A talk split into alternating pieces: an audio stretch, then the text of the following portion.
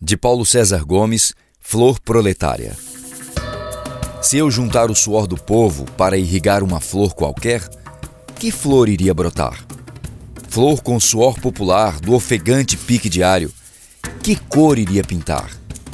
A terra seca e ávida, o suor quente a saciar, a sede da terra, o grotão prestes a espocar, iria surgir o ramo de que flor a germinar? Essa flor alimentada do sangue dor dos sofredores, qual seria seu perfume? Nela viria genes de ânsia, raiva, esperança, escravidão, viria um karma de sofreguidão de tantos anos de negras, tristes, cansativas jornadas e produções.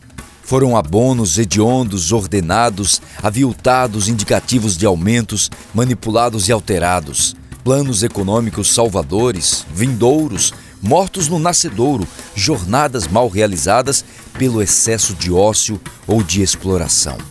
Como esta flor poderia nascer? Monstruosa, quero crer. Sextas-feiras crepusculares eram santas a aliviar a carga dos hereditários componentes originários desta flor, costela do suor proletário. Você ouve esse e outros poemas em www.boaprosa.net.